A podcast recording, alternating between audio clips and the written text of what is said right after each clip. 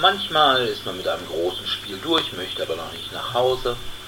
Oder sind noch nicht alle Mitspieler da und man kann auch nicht richtig große Spiele anfangen. In diesem Fall braucht es dann Füllerspiele. Und deswegen gibt es heute in unseren drei Top 5 All Thriller and Filler. DSD, der Brettspiel-Podcast.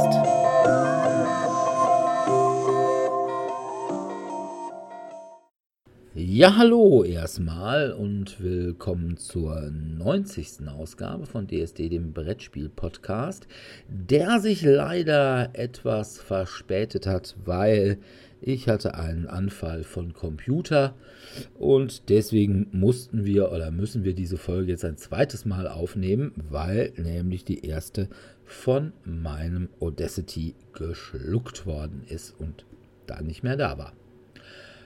Ja, wir wollten heute über kurze Filler-Games sprechen, quasi nach dem Motto No Thriller, All Filler. Aber zunächst einmal geht es wie immer um die Medien und da habe ich nach langer Zeit irgendwie mal wieder gelesen. Und zwar habe ich von Ben Aronovich, von dem ich ja alles aus der Flüsse von London Serie lese, das Buch Die Füchse von Hampstead Heath gelesen. Die Füchse von Hampstead Heath ist kein reguläres Flüsse von London Buch, sondern es gehört zu denen, wo dann immer drin steht, es ist eine Flüsse von London Novelle.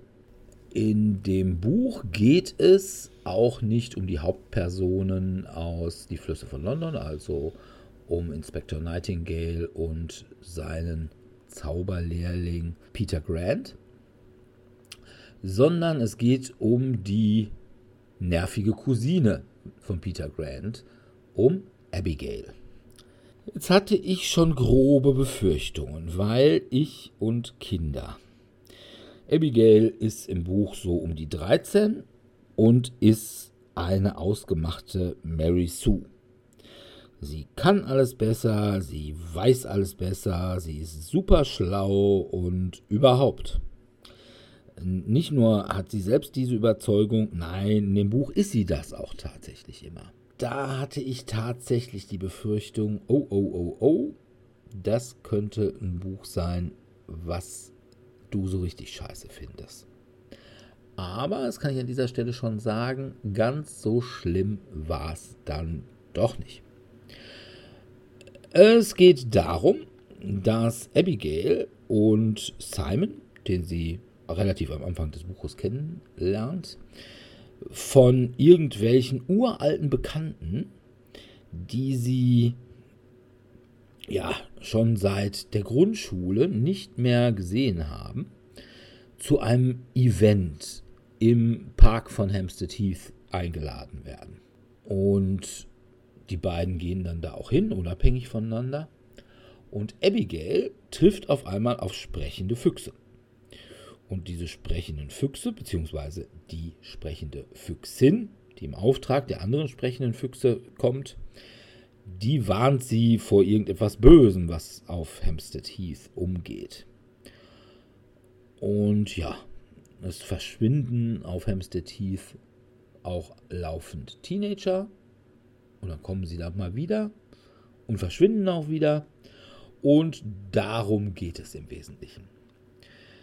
Wie gesagt, Abigail ist schon ziemlich nervend. Und wie ich finde, auch nicht besonders gut geschrieben. Wer allerdings sehr nett geschrieben ist, ist einmal dieser Simon, der zwar ein bisschen, ja, es wird so aus Abigails Sicht angedeutet, dass er ein wenig dümmlich ist, aber ein hübsches Lächeln hätte, also irgendwie so schön und doof.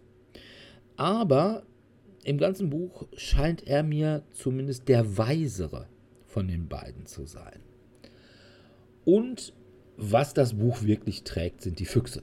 Die Füchse leben quasi in so einer Art, ja, CIA, MI5, Agentengemeinschaft. Also sie haben einen Anführer, und sie benennen sich alle immer nur nach irgendwelchen Codes. Und sie haben auch für alles andere immer Codes, insbesondere für Hunde. Die werden dann immer nach den alten Royal Air Force Code-Buchstaben aus dem Zweiten Weltkrieg benannt. Und das ist schon ganz witzig. Überhaupt das ganze Verhalten der Füchse. Allerdings, wenn sie dann gestreichelt werden, dann sind sie doch sehr begeistert davon und meinen dann doch, dass man das Krauldings doch äh, gefälligst weitermachen sollte. Außerdem sind sie enorm verfressen. Aber hin und wieder durchaus auch nützlich. Von daher muss ich ehrlich sagen, es ist sicherlich nicht das beste Buch aus der Flüsse von London Reihe. Aber es ist durchaus erträglich. Also, ich finde es, würde ich sogar sagen, es ist auch echt nicht das Schlechteste. Man kann es gut lesen, es ist teilweise unterhaltsam, wie gesagt, nicht wegen Abigail, sondern wegen der Füchse. Und es ist zum Schluss, wie oft bei Ben Aronovich, ein bisschen chaotisch und ein bisschen unübersichtlich. Aber auch das hält sich diesmal echt in Grenzen. Von daher kann ich es durchaus empfehlen, allerdings nicht unbedingt als erstes Buch aus dieser Reihe.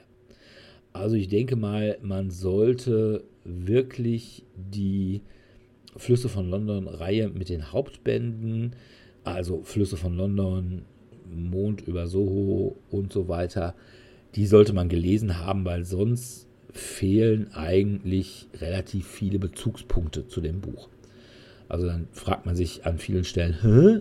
was? Wer ist denn das? Und wieso? Und wieso? Und wieso überhaupt? Und von daher, als Ergänzung ist es wirklich sehr nett und ich war durchaus gut unterhalten. Ja. Soweit, so gut. Ihr beiden seid ja eh keine Leser, von daher. Nö, lesen kann ich nicht. Das ist, äh, da fehlen die Bilder. Ne? Das ja. ist immer so. Da muss ich was Sprache. aktiv machen. Ja. Schwer. Ja, und, ja, Sebi, du liest doch noch niemals Comics. Ich versuch's ja. Ich habe es ja tatsächlich mit dir einmal versucht im letzten ja. Lockdown, als es dann ein bisschen gelockert war, aber dann bin ich doch beim guten alten Asterix hängen geblieben. Ah. Aber ich bin tatsächlich auch bei Bildern hängen geblieben. Na, König der Überleitung. Ich habe eine weitere Staffel angefangen zu schauen von Star Trek Lower Decks. Das ist ja dabei die Produktion von Amazon Prime, beziehungsweise das sind die veröffentlichenden Personen, die dahinter stecken. Und besonders im Gedächtnis geblieben ist mir aus Staffel Nummer 2 eine Folge, über die ich sehr lachen musste, mit dem Titel Kayson, seine Augen offen. Dabei geht es um das Volk der Tamarianer. Die Tamarianer zeichnen sich dadurch aus, dass sie dem Erdenvolk, den Menschen sehr ähnlich sind hinsichtlich der Erscheinung, der Technologie und ähnlichem, nur mit dem Unterschied, dass sie eben riesige Nasenflügel haben und ziemlich rot sind, als ob sie quasi krebsrot aus der Sonne kämen. Und ich fühlte mich an eine Episode erinnert, die mit Captain Jean-Luc Picard war. Und zwar aus den Jahren des ersten Kontakts. Ich muss gerade noch mal schauen. Ich hatte es letztes Mal irgendwo gefunden. Das war, meine ich, Staffel 5 vom klassischen Star Trek Next Generation. Und da wurde Jean-Luc Picard mit einem Tamarianer zusammen auf einen fremden Planeten gebeamt und die beiden saßen fest, ohne jegliche technischen Hilfsmittel und mussten zusammen eine Aufgabe lösen. Das Besondere bei den Tamarianern ist eben, dass sie sich nicht klar im Sprachduktus äußern, so wie wir das können, sondern sie sprechen immer in Gleichnissen. Jetzt hat man da irgendeinen sitzen, der ständig irgendeinen Quatsch erzählt, wo man noch nicht mal weiß, was es ist.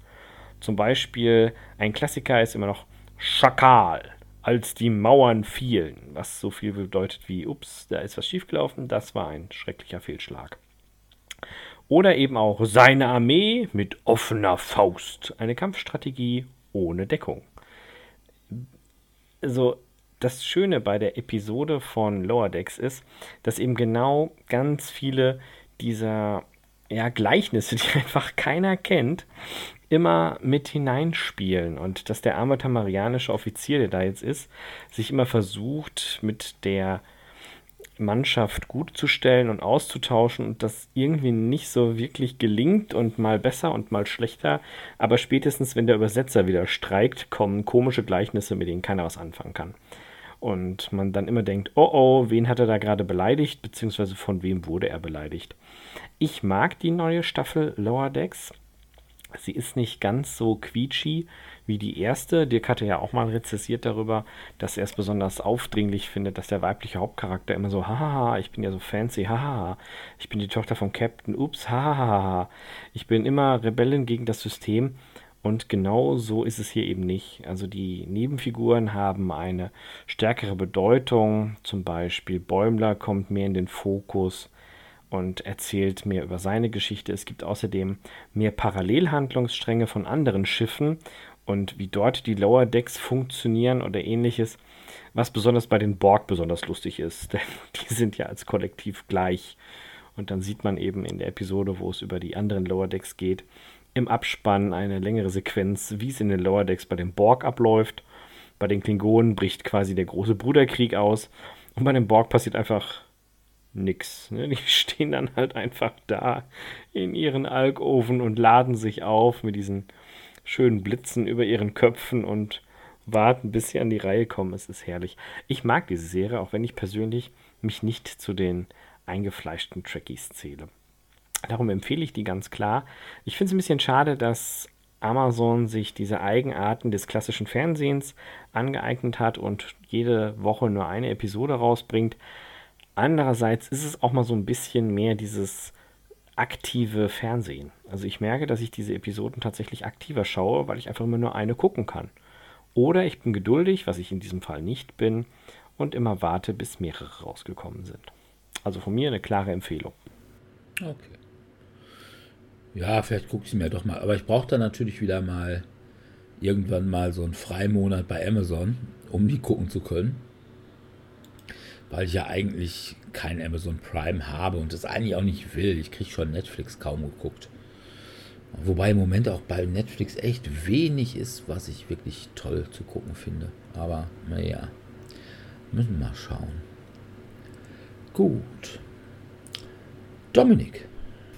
Ja, ich habe nichts geguckt, ich habe nichts gelesen, ich habe gespielt. Und wie es für mich typisch ist, bin ich mal wieder sehr, sehr spät zur Party gekommen. Also ich spiele jetzt gerade die Hotness von Sommer 2020, nämlich Fall Guys. Das ist damals irgendwie durch die Decke gegangen, sowohl bei Twitch als auch bei den Spielern. Inzwischen spielen immer noch Leute, aber bei weitem nicht mehr so viele wie damals. Worum geht's? Man spielt so ein Blob, so eine Blobfigur und versucht die normalerweise bei den meisten Missionen, Spielen, wie auch immer, durchs Ziel zu bekommen. Man startet immer am Anfang mit 60 Leuten und muss dann fünf Runden bestehen und am Ende bekommt einer dann die Krone. Und die fünf Runden bestehen immer aus unterschiedlichen Spielen, wo man normalerweise meistens von Start ins Ziel rennen muss und dann sind da verschiedene Hindernisse dazwischen, irgendwelche Plattformen, die sich drehen, irgendwelche Türen, die nur Fake-Türen sind, irgendwelche Türen, die hoch und runter gehen und so weiter und so fort. Es gibt noch andere Spiele, wo man zu Teamspiele ist, wo man gemeinsam Punkte sammeln muss und das Team mit den wenigsten Punkten fällt dann raus. Und solche Survival-Sachen, wo man auf so verschieden drehenden Rollen rumbalancieren muss und wenn dann die so und so viele Leute runtergefallen sind, dann kommt man in die nächste Runde, beziehungsweise manchmal ist das auch das, die Zielaufgabe, das heißt, man muss dann der Letzte sein, der sich auf diesen drehenden Rollen hält. Das Spiel ist sehr lustig, also sehr kurzweilig, weil diese Blobs sich halt sehr unbeholfen bewegen und man dabei eben sehr lustige, komische Situationen hat. Ist es jetzt aber eben nichts, was ich jetzt sagen würde, was man den ganzen Abend unbedingt zocken müsste. Das ist nur mal für so eine halbe Stunde ganz witzig und passt dementsprechend zu unserem heutigen Thema auch perfekt, weil Filler, kein Thriller. Also kein abendfüllender Thriller zumindest. Okay. Aber das ja. Spiel ist total gefährlich, möchte ich an dieser Stelle mal sagen. Weil es. Du das nachmachen jetzt, möchtest? Ja, genau. Weil die ersten Schulen haben nämlich schon Warnungen gekriegt, dass nämlich jetzt die Blagen äh, diese Aufgaben aus diesen Spielen irgendwie nachspielen, um da wieder irgendwelche TikTok-Videos zu generieren. Und dabei haben sie sich wohl schon irgendwie grausamst verletzt oder so. Also von daher. Haben die es damals auch immer bei Takeshis Cast gemacht? Weil ich finde es halt, es hat einen vom Spielgefühl her, ist es sehr ähnlich zu Takeshis Cast, weil man ständig Takeshi auf jeden Fall. war super. Ja, das war witzig. Aber haben das damals die Kids auch immer gemacht, dass sie dann sofort diese ganzen Missionen. Weil da gab es ja auch die Türen, die nicht durchgehen waren. Da waren Plattformen, wo man runtergeschmissen werden konnte, die sich drehten. Ich glaube, damals mal- haben die Kids keinen Takeshis Castle geguckt. Ich weiß gar nicht, also seit wann gibt es eigentlich Takeshis Castle? Das war, schon glaub ich, in den den- 90ern? Ich glaube, es war sogar in den. Ich glaube, Takeshis Castle war sogar War in den nicht so in den 80ern 20ern? und äh, kam dann in den 90ern Nach Deutschland? nach Deutschland, die Übertragung. Okay. Also ich weiß, dass ich es gesehen habe und ich meine, ich hätte das schon in Bielefeld gesehen gehabt. Also von daher müsste es eigentlich in den 90ern gewesen sein oder maximal Anfang der 2000er. Erst, Erstausstrahlung ist tatsächlich äh, 16. August 1999 auf DSF gewesen. In Ah, okay. Deutschland. Okay. Gibt es aber, wie Dominik sagte, schon seit 86 auf TBS. Also ist schon relativ alt und bekannt. Ja, aber damals haben das die Blagen, glaube ich, einfach nicht geguckt. Weil die durften sein, ja. wahrscheinlich nicht DSF gucken, weil da waren doch immer nachts die sexy Sports Clips oder irgendwie sowas.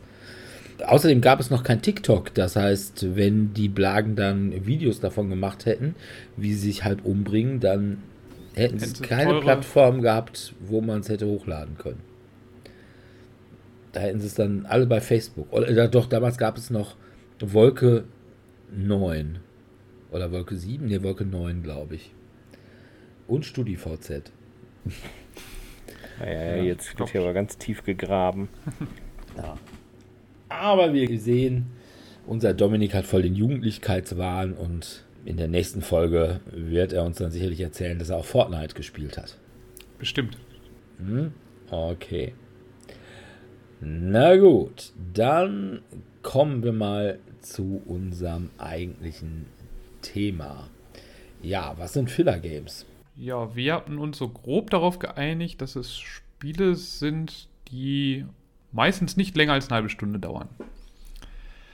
Also, dass man guckt, dass man die zum Anfang des Abends spielen kann, wenn man noch auf Leute wartet oder zwischendurch, wenn eine Gruppe vielleicht noch eine Gruppe fertig ist, die andere Gruppe gleich fertig ist und vielleicht mal dann tauschen möchte, dass man das dann spielt oder zum Abs also ein Absacker dann nochmal. Ja, habe ich wohl auch. Ich habe, glaube ich, auch bis auf eins alles, ja, relativ kleine Packmaße. Also wirklich kleine Spiele. Also auch von der, von der reinen Größe her. Und Ja, also ein Gloomhaven habe ich jetzt auch nicht von der Größe her dabei. Und ich habe tatsächlich, glaube ich, auch nur eins, wo man wirklich sagen könnte, naja, ist das vielleicht sogar schon ein richtiges abendfüllendes Brettspiel. Obwohl ich auch sagen würde, das dauert auch nicht über eine halbe Stunde. Aber fangen wir mal einfach an.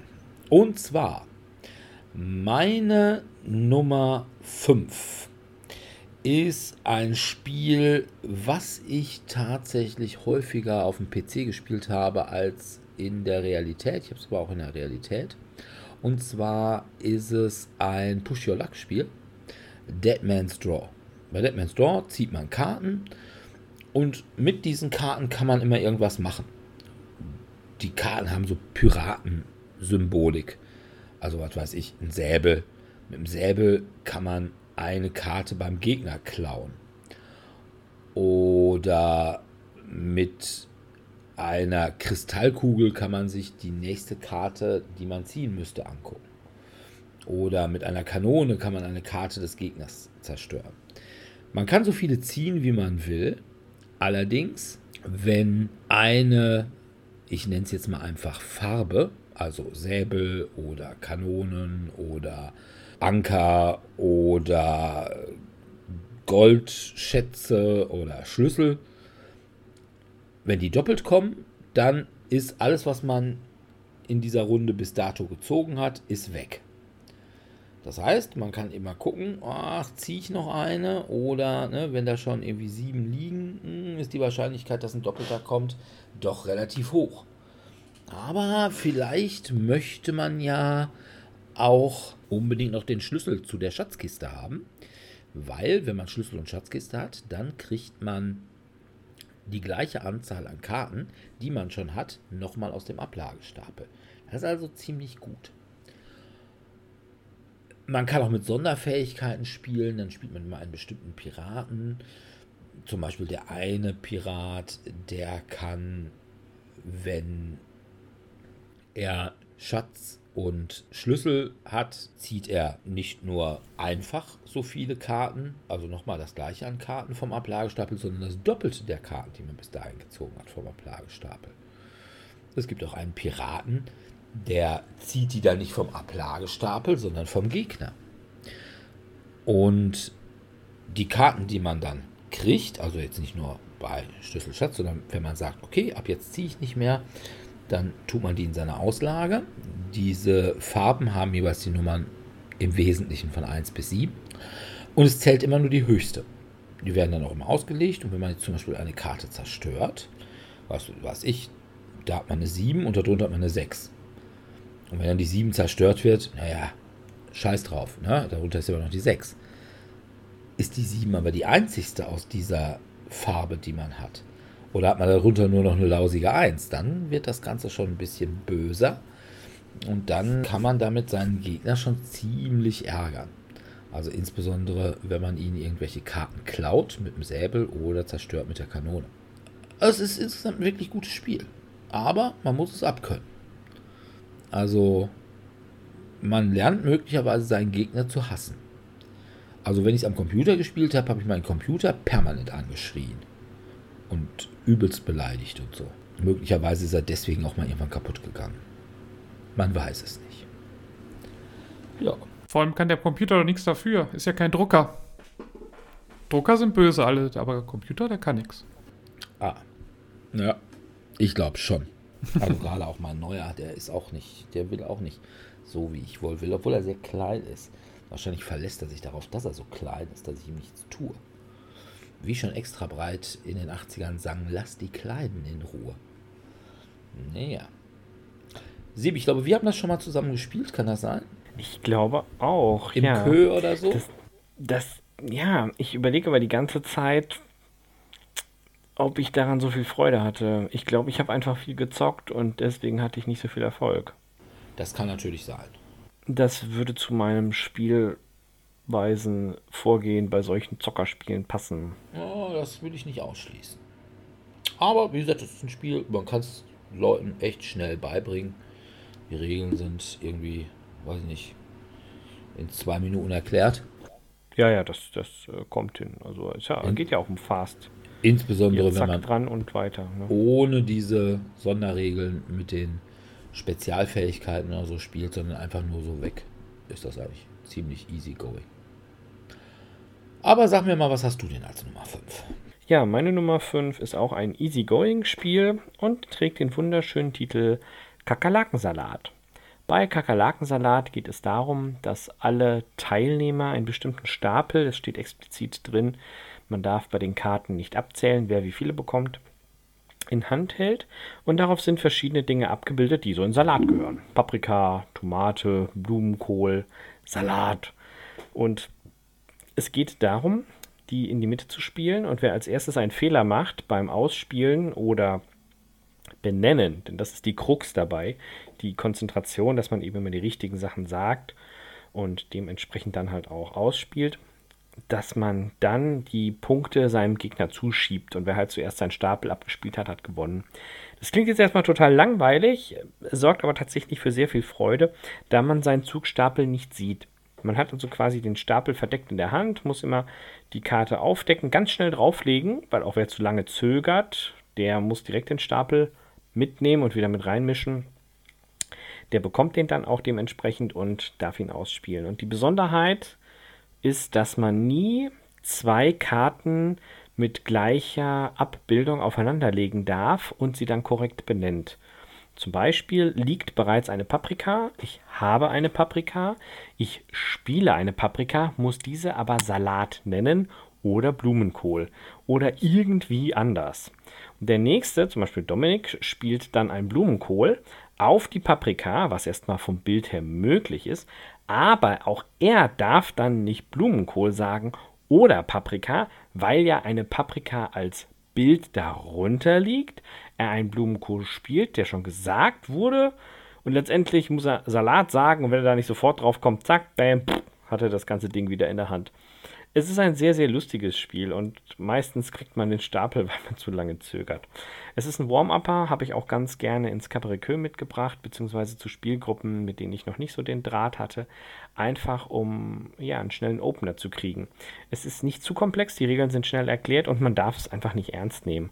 Und das ist der Grund, warum ich es auf Platz 5 gepackt habe. Man geht da sehr humoristisch dran und sehr spielerisch und das ist ja nun mal auch meines Erachtens nach der Grund, warum eben so ein Short Opener genau dafür gedacht ist. Also meine Empfehlung, Kakerlakensalat für viel Spannung, Spaß mit der Familie und mein persönlicher Highlights-Moment ist immer, wenn ich versuche, die Gurke ins Spiel zu bringen. Es gibt nämlich keine Gurkenabbildung.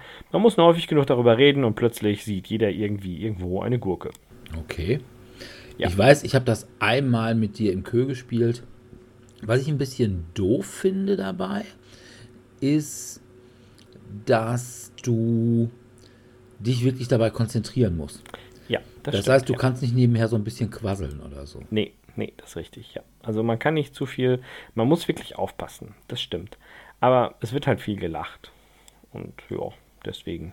Also ich habe noch keins von diesen ganzen Kakerlakenspielen gespielt und es hört sich jetzt so vom, wie man es spielt, auch nicht so danach an, als wenn es meins wäre zu schnelles Denken, das kriege ich nicht hin. da, da bin ich dann wieder raus. Da habe ich dann was Einfaches oder wo man zumindest nicht ganz so schnell denken muss als Nummer 5, nämlich ein Platzhalter für die ganzen Flip and Ride, Roll and Rides. Da gibt es ja auch viele, die man in circa einer halben Stunde spielen könnte. Ich habe eins genommen, wo man sehr sicher unter einer halben Stunde es schafft, zumindest wenn man die einfachere Seite spielt. Nämlich es gibt zwei Seiten bei Trails of Tucana. Bei Trails of Tucana spielt man, ist ein, wie gesagt, ein Flippenride. Das heißt, man deckt einfach zwei Landschaftskärtchen auf. Einmal Stein, einmal Wald. Und da muss man irgendwo auf seiner Karte einen Wald mit einem Steinfeld verbinden. Und dabei versucht man dann Dörfer zu verbinden, verschiedene Gegenstände noch mit reinzubekommen auf die Wege und damit die meisten Punkte zu bekommen. Es, es geht sehr schnell, es ist schön einfach. Das heißt, zumindest vom Grundprinzip verstanden hat, dass jeder nach einer Minute, wie man am besten die Wege platziert, was da sinnvoll ist, das ist dann vielleicht noch ein bisschen feinfühliger, aber zumindest sofort auspacken, verteilen und innerhalb einer Minute erklären und dann drauf losspielen, funktioniert wunderbar. Von daher passt das dann auch wunderbar als Filler oder als Einstiegsspiel Trails of Tucana. Mhm. Also ich bin ja nicht so der Roll, Flip oder was and Ride Freund. Bist immer noch der Kniffel-Fan. Ja, ich weiß. Ja, ne? also was, was ist falsch an Kniffel?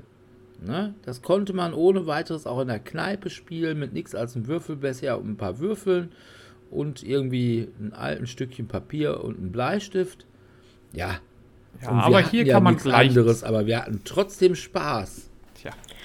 Aber hier ja, kann man besser gleichzeitig spielen und man, also weil jeder die gleichen Karten bekommt und man muss zumindest noch ein bisschen nachdenken. Also bei Kniffel, ja, was brauche ich? Ich brauche, ich habe jetzt dreimal eine 3 gewürfelt. Ich sammle drei und wenn ich Glück habe, bekomme ich einen Kniffel. Dann würde ich es beim Kniffel einpacken, aber ansonsten sammle ich halt dreien und hoffe, dass ich vielleicht eine vierte 3 bekomme. da ist jetzt nicht so wirklich groß das, also die Überlegungen. Und hier muss ich zumindest ein bisschen mal nachdenken. Was könnte ich verbinden? Was ist realistisch zu verbinden? Welche Kombinationen, also welche Dörfer schaffe ich sowieso nicht zu verbinden? Die lasse ich dann weg. Ja, das, das ist schon ein bisschen, so ein bisschen anspruchsvoller und geht schneller. Also Kniffel dauert normalerweise ja schon mal, zumindest wenn man es mit mehreren spielt, länger. Ja, aber was dann auch egal ist, weil. Ja, man ist ja da eh zum nicht, Quasseln. Ja, muss man sich eh nicht drauf konzentrieren. Ja, meine Nummer 4 ist ein Spiel, wo ich noch am ehesten sagen würde, es ist vielleicht Auch ein großes Spiel ist es nicht, weil es hat ein kleines Packmaß und es ist auch nur Karten. Aber es ist möglicherweise auch ein Spiel, was auch mal länger dauern kann. Insbesondere wenn man es zum Beispiel nur zu zweit spielt. Und zwar geht es um das Spiel Frieses Wucherer. In oh ja, das ist witzig. Frieses Wucherer ist man ein Miethai. Und ja, man will, wie jeder gute Miethai, möglichst viel Kohle machen. Wie macht man Kohle? Na, indem man Häuser baut und sie vermietet. Das geht insofern ganz gut, als mit den Karten, die man hat. Wenn man sie rumdreht, ist da jeweils ein Geschoss eines Miethauses drauf. Man muss sich bei seinen Handkarten also entscheiden, will ich die als Geschoss bauen oder will ich das nutzen, was auf der anderen Seite ist, wie zum Beispiel Mieter oder wie besondere Ereignisse, dass man zum Beispiel einen Mieter mit einer Bombe killt. Am besten nicht bei sich selbst, sondern beim Gegner. Man kann nämlich immer auch auf den Gegner spielen. Man kann dem Gegner auch, man kann nett sein und kann dem Gegner auch Mieter geben. Wie zum Beispiel Hausbesetzer.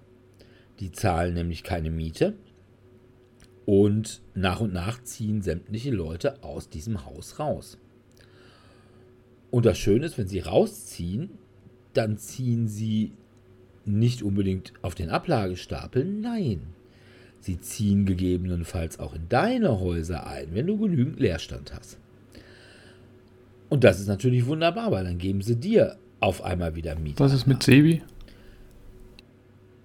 Schön ist auch, wie man neue Karten, man zieht also nicht einfach stumpf nach, sondern die Karten, die man nachzieht, man kann so viele nachziehen, wie man möchte aber man muss sie bezahlen. Und zwar darf man nie mehr Geld ausgeben, als man in der Runde eingenommen hat. Also so eine Art Financial Fairplay in Mietheidenkreisen. Und das Spiel ist erstens sieht es wirklich ganz fabelhaft aus. Die wirklich witzigen Illustrationen sind von Lars Arne Maurer Kaluski, der relativ häufig mit Friedemann Friese zusammenarbeitet. Und ja, das Spiel ist durchaus auch, na, man möchte sagen, etwas linkssatirisch angehaucht. Wobei es teilweise auch wirklich zynisch ist. Also man hat zum Beispiel die alleinerziehende Mutter als Mieterin. Und die besondere Fähigkeit der alleinerziehenden Mutter ist, man kann sie jederzeit rausschmeißen, irgendwo in irgendeine andere Wohnung tun, was man bei anderen nicht kann. Und da muss man eine Karte haben, wo man sagt Umzug. Ansonsten sind die da fest. Aber bei der alleinerziehenden Mutter, mit der kann man machen, was man will. Ja, die kann sich nicht wehren. Oder die Familie die ist ja besonders neugierig. Also immer, wenn ich selber irgendwie ein Attentat auf irgendwen verübe, dann schwärzt mich die Familie an. Oder es gibt zum Beispiel auch die Hacker. Ne? Die Hacker, die zahlen ein gewisses Maß an Miete. Und wenn man zwei Hacker hat, dann zahlt der zweite schon mehr Miete. Wenn man drei Hacker hat, zahlt der dritte noch mehr Miete, weil die dann nämlich im Haus WLAN-Partys veranstalten können. Ein Hackertron. Ja? Die machen wahrscheinlich noch das Spiel, man merkt ihm so ein bisschen an, dass es so Anfang der 2000er rausgekommen ist. Die machen wahrscheinlich keine WLAN-Partys, die machen noch LAN-Partys. Die ja, kommen alle mit ihrem Rechner unterm Arm zusammen und dann schließen sie per LAN-Kabel zusammen. Nein, aber es ist ein wirklich tolles Spiel. Also ich habe da sehr viel Spaß dran.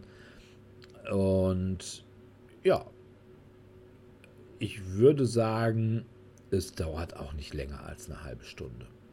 Ja. Aber es fühlt sich schon an wie ein richtiges Spiel. Also wie ein richtiges Eurogame sogar. Und quasi, quasi. Mich erinnert das sehr stark an ein Spiel, das ich glaube ich auch schon mal vorgestellt habe. Wenn ich kann ich es ja hier kurz einstreuen. An Pecunia non OLED. Das Spiel, bei dem es darum geht, man ist ein römischer Latrinenbetreiber und hat die Aufgabe, möglichst lukrativ seine ja, Gäste zu bewirten, sage ich jetzt mal. Als Krux bei dem Spiel ist es nicht wie bei Dirk, dass man die Leute herausekelt, sondern dass man die passend hinsetzt. Also setzt sich zum Beispiel ein Senator nicht neben einen Sklaven aufs Klo. Und jeder ist unterschiedlich lange auf seiner Sitzung beschäftigt und kann dementsprechend auch unterschiedlich zahlen. Wie es nun mal so schön ist, wie im wahren Leben, es gibt kleine und große Kacker. Manche verrichten ihr Geschäft sehr schnell, zahlen und verschwinden und andere sitzen einfach länger und länger und länger.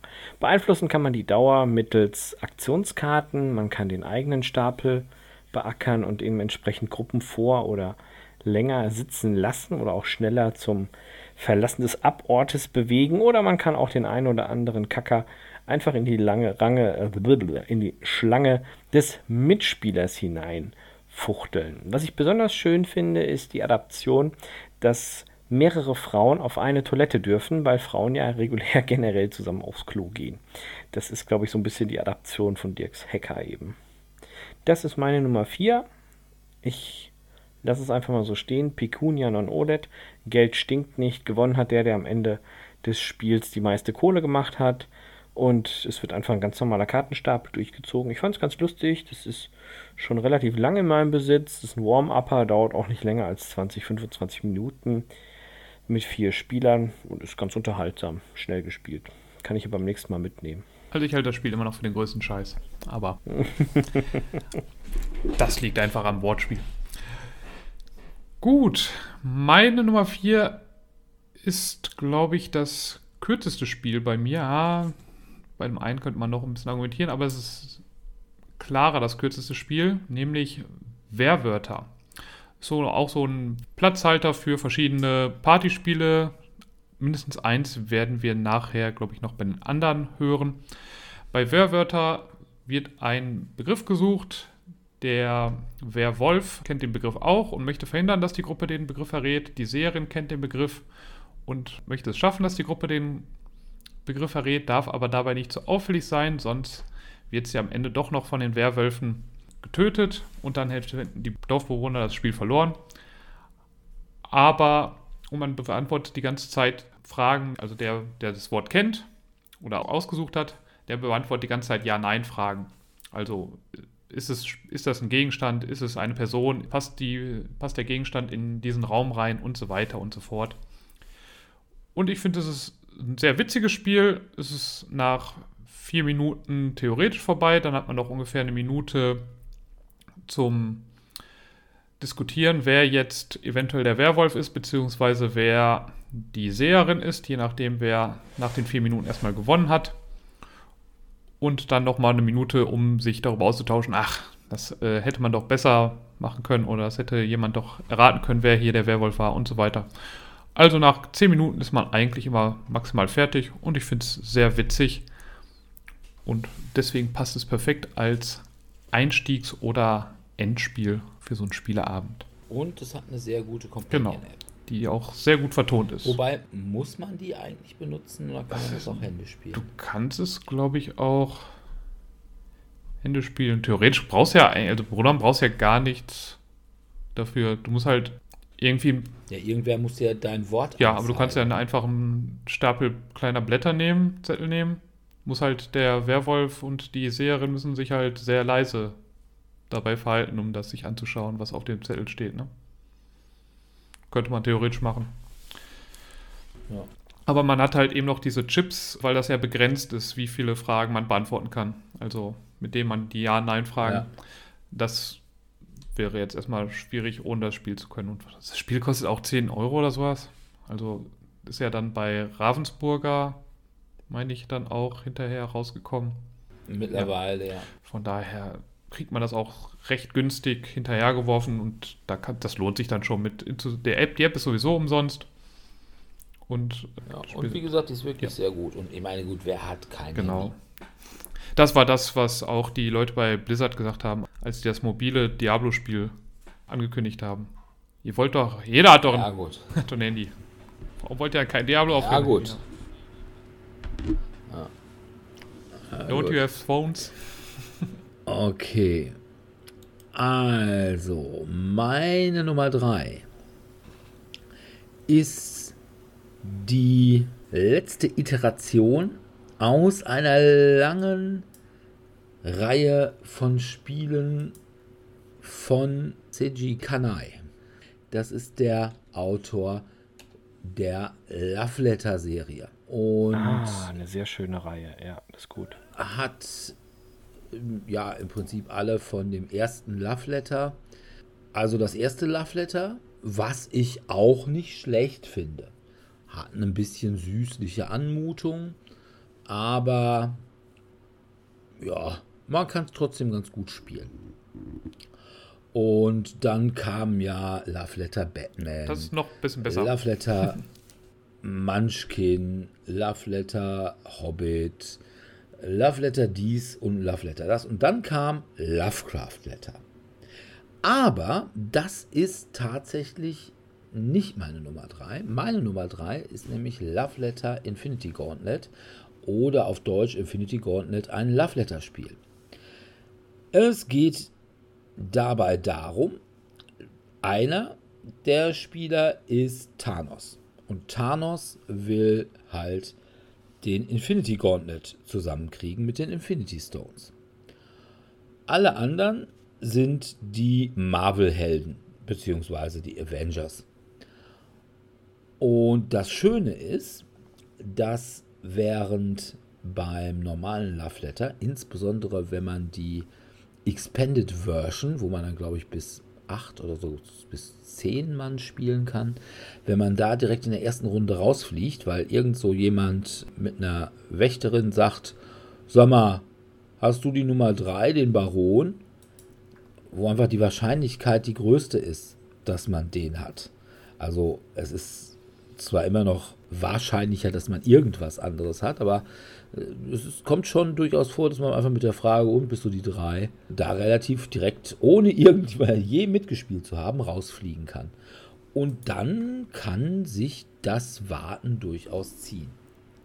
Hier spielt jeder immer mit. Das heißt, in dem Moment, wo wirklich jemand rausflöge, ist das Spiel vorbei. Das heißt, in dem Moment, wo entweder die Helden Thanos besiegt haben oder Thanos den Infinity Gauntlet zusammen hat, ist das Spiel vorbei. Und das finde ich bei Infinity Gauntlet eigentlich den größten Vorteil. Auch gegenüber zum Beispiel Lovecraft Letter, was ich bisher immer für das bessere Love Letter gehalten habe. Aber hier würde ich einfach sagen, Infinity Gauntlet. Vor allem, äh, früher war Love Letter ja bei Pegasus. Ich glaube, die Originalsachen, also das alte Love Letter ist auch immer noch bei Pegasus. Ich meine schon. Aber das neue ist bei Asmodee und man hat nicht mehr diese großen Karten, man hat jetzt normale kleine, also so Skatkartengröße und hat dafür das, was es bei der amerikanischen Version auch schon bei Love Letter gab. Man hat so ein kleines Samtsäckchen. Da kann man also wirklich auch gut irgendwie in die Tasche stecken und mit in die Kneipe nehmen und so. Von daher Infinity Gauntlet, ein Love Letter Spiel, meine Nummer 3. Super Spiel das. Und natürlich super Thema, Marvel und so. Marvel geht ja immer bei dir. Ne? Marvel, Love Letter, Cthulhu, ne? wir finden da ja immer was Passendes. Meine Nummer 3 ist ein etwas älteres Spiel, das man aber auch sehr schön mit in die Tasche stecken kann und unterwegs gut dabei hat. Und zwar habe ich mich für Quicks entschieden. Quicks ist tatsächlich mein ja, Favorit, möchte ich es eigentlich gar nicht nennen, aber es ist das einzige, das ich da habe. Abgesehen vom klassischen Kniffel. Eine Kniffeladaption. Man hat verschiedene farbige Würfel, was bei jemand mit Rot-Grün-Schwäche nicht ganz so hilfreich ist, aber auch schon praktikabel spielbar. Ich habe es für euch am Spieler quasi getestet. Dabei geht es inhaltlich darum, man entscheidet sich jeweils, in welcher Reihe man seinen Würfelwurf wertet. Und die Besonderheit ist, das war das, was den meisten Spielern so ein bisschen Schwierigkeiten bereitet, man kann nur in eine Richtung abkreuzen. Das heißt, die Zahlen verlaufen von klein nach groß oder groß nach klein. Wenn der erste Wurf im Mittelfeld ist, muss man sich entscheiden, ob man ihn wertet und sich damit eben alles verbaut, was kleiner ist, beziehungsweise größer, oder nicht. Und das ist so das, wo man ganz schnell ein Gefühl dafür kriegen muss. und wie viel man zockt oder Push Your Luck oder, oder, oder. Ich finde es ganz gut. Ich habe es auch gerne immer in Kneipen oder mit auch eher ja, Gelegenheitsspielern, möchte ich schon fast sagen, gespielt. Die waren oft angetan davon, weil es relativ simpel ist. Ne? Man würfelt und macht ein Kreuzchen und entweder das passt oder passt nicht. Dann trinkt man, isst man, schnackt eine Runde und danach wird weiter gewürfelt. Also ich finde es ganz gut und weil es auch relativ schnell durch ist, kann man das auch schön mitnehmen. Es gibt natürlich mittlerweile auch schon Nachdrucke davon, von den verschiedenen Blöcken. Es gibt auch Quicks gemixt und und und. Es gibt sogar eine Version für Menschen, die etwas reifer sind und etwas mehr Lebenserfahrung haben und dementsprechend vielleicht auch eine Sehhilfe benötigen. Da ist der Block deutlich größer und auch die Würfel. Oh, okay. Ja, finde ich eine schöne Idee, Quicks. Okay. Also ich habe Quicks einmal gespielt und boah, das hat mich jetzt nicht so vom Hocker gehauen. Es ist jetzt nicht so der Burner, aber es ist halt eins, das ich habe. Und darum wollte ich das halt lieber vorstellen. Ne? Okay. Mhm. Ja, gut. gut. Dummy Hase. Meine Nummer 3 ist mein Engine Builder. Ich hatte kurzzeitig überlegt, ob ich Splendor reinnehmen sollte, habe mich dann aber doch für Jump Drive entschieden. Bei. Mhm, mhm. ja. Viel besser. ja, das habe ich mir gedacht vom Thema. Obwohl es Splendor ja sogar in Marvel gäbe, aber trotzdem bessere, bessere Wahl. ja, bei Jump Drive spielt man eben immer Karten vor sich aus, Entwicklungen und Planeten. Und man versucht ja mit eben Punkte zu sammeln. Sobald jemand über 50 Punkte hat, wird dann entgewertet und wer dann am weitesten über die 50 gekommen ist, hat gewonnen. Das Spiel ist halt für mich so sehr witzig, weil man am Anfang denkt, pff, das dauert ja ewig, dieses Spiel. Ich habe in der ersten Runde noch nicht mal einen Punkt geholt mit den Karten, die ich ausgespielt habe. In der nächsten Runde hole ich vielleicht nur zwei oder drei Punkte. Das wird ja lange dauern. Aber dadurch, dass man immer mehr Punkte ansammelt, geht es auf einmal dann ganz fix und man ist eigentlich innerhalb von, ah, sagen wir mal, sechs Runden dann doch schon fertig. Und da jede Runde eigentlich ziemlich schnell geht, die letzten Runden können ein bisschen länger dauern, weil man dann sehr viele Karten auf der Hand hat. Da kann man dann eigentlich auch meistens dann schon relativ zügig sagen, ach, die ganzen Einser, also die ganzen günstigen Karten, die kann ich schon mal rausschmeißen und gucke mir dann noch die teureren Karten an. Aber das kann dann schon ein bisschen, ein bisschen länger dauern. Aber ich denke mal so, wenn man jetzt nicht jemanden hat, der wirklich um jede Karte genau überlegt, wie viele Punkte er jetzt damit machen würde und das bei jeder einzelnen Karte macht von den 20, die er dann bekommt, dann sollte man das schon noch in einer halben Stunde ungefähr hinbekommen. Und ich finde es halt sehr witzig, eben weil das halt so explodiert an Punkten, die man da pro Runde bekommt. Ja. Und es ist einfach Race for the Galaxy in kurz. Ja, also es hat auf jeden Fall die gleichen Symbole, die gleiche Thematik. Was halt Race for the Galaxy Fans ein bisschen davon abhandeln würde, ist ja, weil die mögen wahrscheinlich diese Mechanik, dass man, dass ich sage, ich möchte jetzt bauen. Wenn einer genau, es genommen hat, kriegt man, kriegt das, man das gleiche, nur ohne Bonus.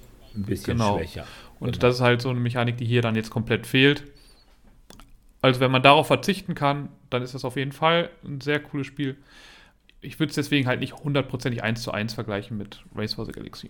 Nein, das sicherlich nicht, aber wie gesagt, es ist halt eben auch sehr viel genau. kürzer. Meine Race for the Galaxy ist ein Spiel, bist du sicherlich eine, anderthalb Stunden dran. Ja. Wenn nicht sogar noch ja, mehr. Kommt dann auch wieder drauf an. Je nachdem, was du für Gründer genau, dabei hast. Wie lange jemand da überlegt und wie gut der die Karten kennt, ne? ja. Ja. Und, aber ich glaube sogar die Grafik ist genau ja, die genau, gleiche. die Grafik ist ja auf jeden Fall sehr ähnlich, ja. ja. Die Symbolik auf jeden Fall. Ja, gut. Ja, dann sind wir schon bei Nummer 2. Und Nummer 2 ist natürlich bei mir wieder ein Marvel-Spiel. Und es ist natürlich das bislang beste Marvel-Spiel na, bei mir mittlerweile auf einer Stufe mit Marvel United, weil ich da auch eine Erweiterung äh, zugekriegt habe, die bei 5 Minute Marvel schon drin ist, nicht als Erweiterung. Dein Squirrel Girl. Nämlich Squirrel Girl. Ja, sie hat die Macht. Irgendwie wundert mich das nicht. Eichhörnchen und Nüsslein. Es ist im Prinzip fast das gleiche wie Five Minute Dungeon, nur halt in besser, weil mit Marvel. Es geht darum, jeder hat einen riesen Stapel mit Karten und man hat immer ein paar auf der Hand davon. Und zwar hat man normalerweise immer drei, man kann immer nachziehen und man hat irgendwelche Gegner. Und zwar irgendwelche Minions und man hat einen großen Endboss. Und auf diesen Karten, beziehungsweise auf der großen Karte mit dem Endboss, sind immer eine Anzahl von Symbolen abgedrückt. Was weiß ich, dreimal Geschwindigkeit oder einmal Energie, einmal Geschwindigkeit und einmal äh, Kampf oder was auch immer. Und man muss jetzt versuchen, also die ganze Gruppe ist kooperativ, die Symbole möglichst schnell auszuspielen. Man hat aber für jeden Endboss und sämtliche Minions, die davor liegen, nur fünf Minuten Zeit. Deswegen 5 Minute Marvel. Also das Ganze dauert tatsächlich auch nur fünf Minuten. Es hat eine sehr gute Timer-App dabei. Man kann natürlich auch, was weiß ich, eine Eieruhr nehmen. Aber mit der Timer-App ist das ein bisschen schöner. Ja, die einzelnen Charaktere haben auch bestimmte Superkräfte und sie haben Sonderkarten. Ne? Also zum Beispiel Squirrel Girl. Das ist, weiß ich am besten, weil eigentlich spiele ich nur Squirrel Girl. Die hat zum Beispiel eine Karte, womit man jede Minion-Karte oder Villain-Karte oder Miniboss-Karte, auf der ein Eichhörnchen mit in der Grafik ist, direkt abwerfen kann. Das Problem ist, die Karten sind halt so groß wie normale Skatkarten. man muss dann immer ziemlich genau gucken, ob da gerade irgendwo quasi so wimmelbildmäßig irgendwo ein Eichhörnchen rumölt in dem Bild. Also sollte man die Karten dann doch schon kennen. Und es ist wirklich toll. Das macht wirklich Spaß und es ist einfach ein Spiel, wo man ein sehr gutes Deo benutzen sollte, denn das wird schon echt hektisch und echt anstrengend, wenn dann alle irgendwie gleichzeitig durcheinander schreien und irgendwelche Karten in die Mitte schmeißen. Also meistens werden die Minions auch irgendwie doppelt und dreifach gekillt. Nur das Problem ist, wenn man zum Schluss keine Karten mehr hat ne? und dann noch nicht den Endboss besiegt hat, dann wird das ein bisschen problematisch. Dann hat man nämlich verloren.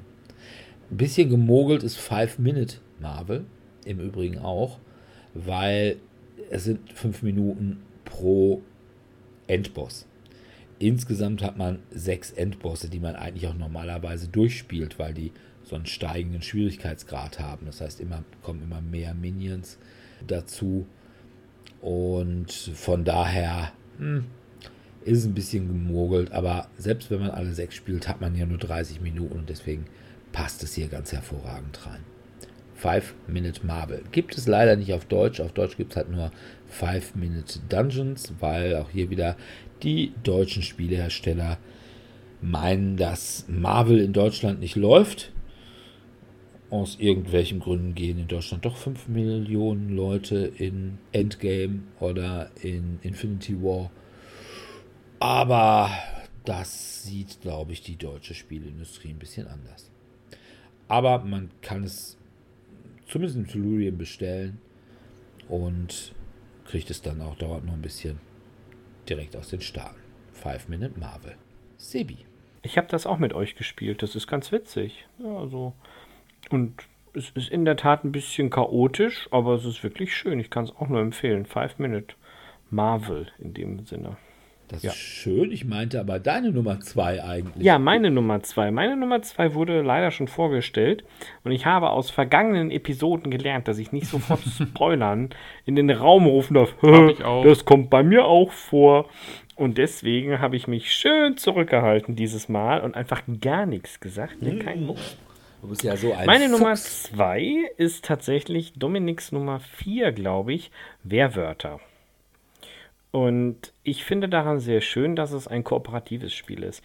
Der Klassiker ist, wenn ich Werwölfe spiele mit einer neuen Gruppe oder einer Gruppe, die sich noch nicht so gut kennt oder gerade weil sie sich so gut kennt, Werwölfe spiele, dass sie dann häufiger ja schneller zu Ergebnissen kommen und dass man wenn man Pech hat, je nach Gruppengröße, einfach mal 20 Minuten lang da sitzt. Ne? Zack, bam, in der ersten Runde gemeuchelt, pff, äh, raus ist er.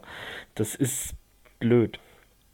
Und um das zu umgehen, finde ich diese Möglichkeit von Wehrwörter sehr viel schöner. Wobei ich da auch festgestellt Wobei habe. kooperativ ist natürlich Wehrwörter nicht. Ja, gut, kooperativ ist es nicht, aber es ist dahingehend kooperativ, dass eben alle bis zum Ende mitspielen können. Und dass wirklich am Schluss erst gelüftet wird, wer ist der Werwolf, wer ist derjenige, der eben der Übeltäter ist und wer ist der Spielgewinner.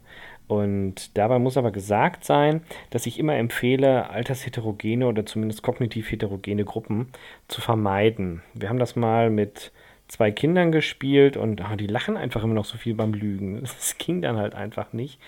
Und haben dann aber entschieden, wenn das wahrscheinlich Gleichaltrige untereinander gespielt hätten, die würden ja alle so doof kichern. Von daher wäre das da nicht so schlimm gewesen. Ich habe es dann auch tatsächlich dem Kind bei Gelegenheit zum Geburtstag geschenkt. Mhm. Nee, also ja. finde ich wohl auch gut. Ist ein schönes Spiel, also ich spiele das wirklich sehr gerne. Darum ist es auch meine Nummer 2. Gut, meine Nummer 2, da darf Dirk nachher wieder seinen Standardspruch reinbringen. Hat, ah, ich kann genau, Skat. Er kann Skat, ich er braucht das Spiel, nicht, nicht, ist aber wesentlich besser als Skat und man spielt kooperativ.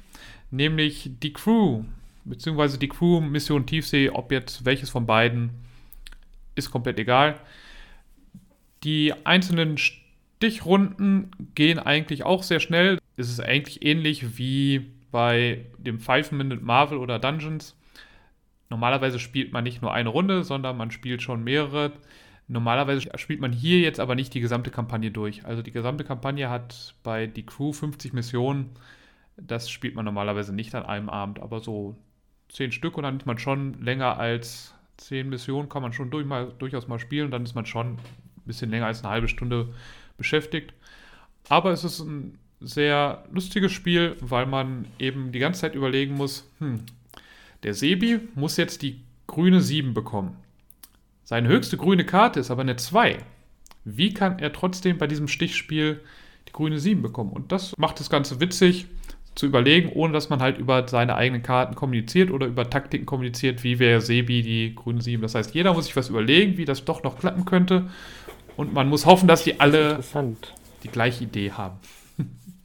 Das ist ein sehr, sehr, ich sag mal, für mich eher unbekannter Spielemechanismus. Ja, also zumindest dieses Kooperative beim Stichspiel, ne? Also Stichspiele sind ja komplett bekannt, kooperative Spiele sind komplett bekannt, mhm. aber dieses, dass man mhm. diese beiden Genres kombiniert, das äh, ist, glaube ich, recht neu gewesen. Ich weiß nicht, ob es irgendjemand schon mal vorher gemacht hat, aber das ist jetzt das Spiel, was es halt erstmal populär gemacht hat. Mal sehen, ob es dann Nachfolger, also ob es andere Spiele geben wird, die das auch versuchen werden. Naja, bei Skat spielen ja auch immer zwei kooperativ. Ja, aber nicht die gesamte Gruppe. Ist ja das gleiche, ja, ist die gleiche Kooperation wie bei ähm, Wehrwörter oder Werwölfe. Es ist Team. Ja, das ist richtig. Aber ich sag mal, die Crew ist Skat für Leute, die nicht reizen können gleicher Spruch wie immer, von daher könnte sich jeder Zuhörer denken, was er dazu möchte. Mhm. Ich und Sebi, denke ich, empfehlen die Crew und. Ich mag das Spiel, ich mag die Crew ja. auch. Ich habe es auch, habe auch schon ein paar Mal gespielt. Und Dirk sagt, weg damit. Ja, wobei man natürlich sagen muss, also die thematische Einbindung bei The Crew, die ist schon ziemlich großartig, ne? Ja, ja, mit der Kampagne, ne? Mhm. Ist, äh, also die Crew selbst trieft vor Thema. Schafft es noch Genau, schafft es minimal, da irgendwas zu machen, aber auch da würde ich schon sagen, nein, das hat nichts mit dem zu tun, was du dann hier bei dem Stichspiel machst. Und bei der Mission Tiefsee ist es noch weniger der Fall, meiner Meinung nach. Ja, ja gut. Nein, wie gesagt, ich finde es nicht so. Hm. Ich kann auch den ganzen Hype darum nicht verstehen. Du hast es ja auch nicht oh. gespielt, du weigerst dich ja zu spielen. Ja doch, ich habe hab ja äh, immer, ich musste ja immer bei euch zugucken, wenn ihr es gespielt habt. Ja, aber das ist auch echt schön. Letztes Mal bist du einfach gegangen. Ähm, ja, aber wenn ihr es online gespielt habt, da habe ich dann oftmals zugeguckt. Musste mich quälen. Ja. ja. Wurdest gezwungen, konntest da nicht wegschalten. Nein, ich wusste ja nicht. Irgendjemand musste mir ja sagen, wie ich diesen Computer ausgeschaltet kriege. Ja, und die ganzen Informatiker bei uns, die haben The Crew gespielt und wollten es mir nicht sagen. und ich kam da nicht raus. Ich saß immer Im davor. Zweifel so wie bei mir jetzt gerade. Einfach warten, bis der Computer abstürzt und dann. Ich saß dann davor und hab gelitten. So war es nämlich. Gefangen, gefangen im Cyberspace. Ja. Ja. Naja, meine Nummer 1 ist ein tatsächlich gutes Spiel. Dominik würde wahrscheinlich sagen, es ist ein Partyspiel. Ja, Ich- man kann es mit mehr als fünf Leuten spielen. Ich, ich würde sagen, es geht, glaube ich, bis 7. Und 7 ist, in der Grundvariante. Genau. 7 ist für mich keine Party. 7 ist ein erweitertes Abendessen. Ich spreche natürlich über ein ganz hervorragendes Spiel, was meines Erachtens vollkommen zu Recht auch Spiel des Jahres geworden ist. Just One. Seven Wonders. Ach so, oh, Just One. Ja, Just One ist wirklich gut. Das könnte ich, also ja, finde ich auch gut. Also, wenn du es auch auf Nummer Und 1 es hat hast, kannst du dich jetzt gleich einfach anschließen. Ja, ja. Du wärst eh ich als hab's vielleicht auch auf Platz 1. Du Dödel, ja. Ist Ja. echt super, Just One. Immer wieder schön. Und es hat das Fantastische, was wir ja heute auch schon erwähnt haben, Werwörter beim Spiel des Jahres ausgestochen. Also von daher. Ja, war ein guter Jahr, muss man sagen. Obwohl irgendwie ganz viele Leute die Nase gerümpft haben und dann, "Nö, nur so Partyspiele. Wo ich Nee, dann auch wieder gesagt habe, ja, ja, mit gar nicht. sieben Das ist für dich eine Party. witzig. Nein, das ist Ja. wirklich gut.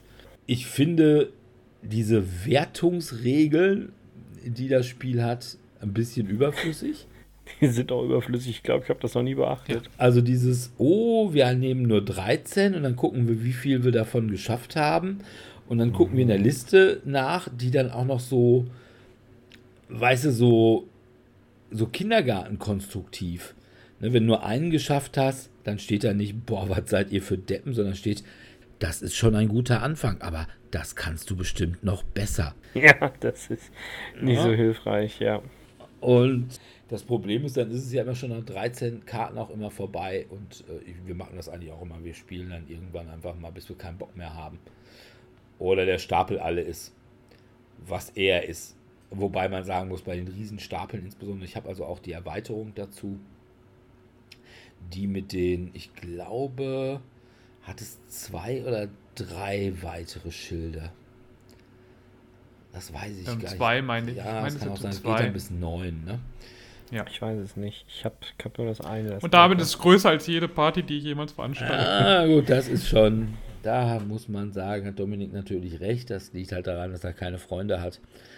Ja. Und äh, ich meine, selbst wir. Oder aus Mitleid hier in den Ich Podcast. wollte gerade sagen, selbst, Ja. selbst wir halten ihn ja nur noch hier drin, weil wir noch keinen Ersatz gefunden haben.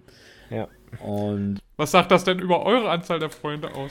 Ja, das ist, Ja. wir haben doch dich, ne? Das reicht doch jetzt erstmal, ne? wir haben schon Freunde, aber halt eben außerhalb des Brettspiel-Sujets.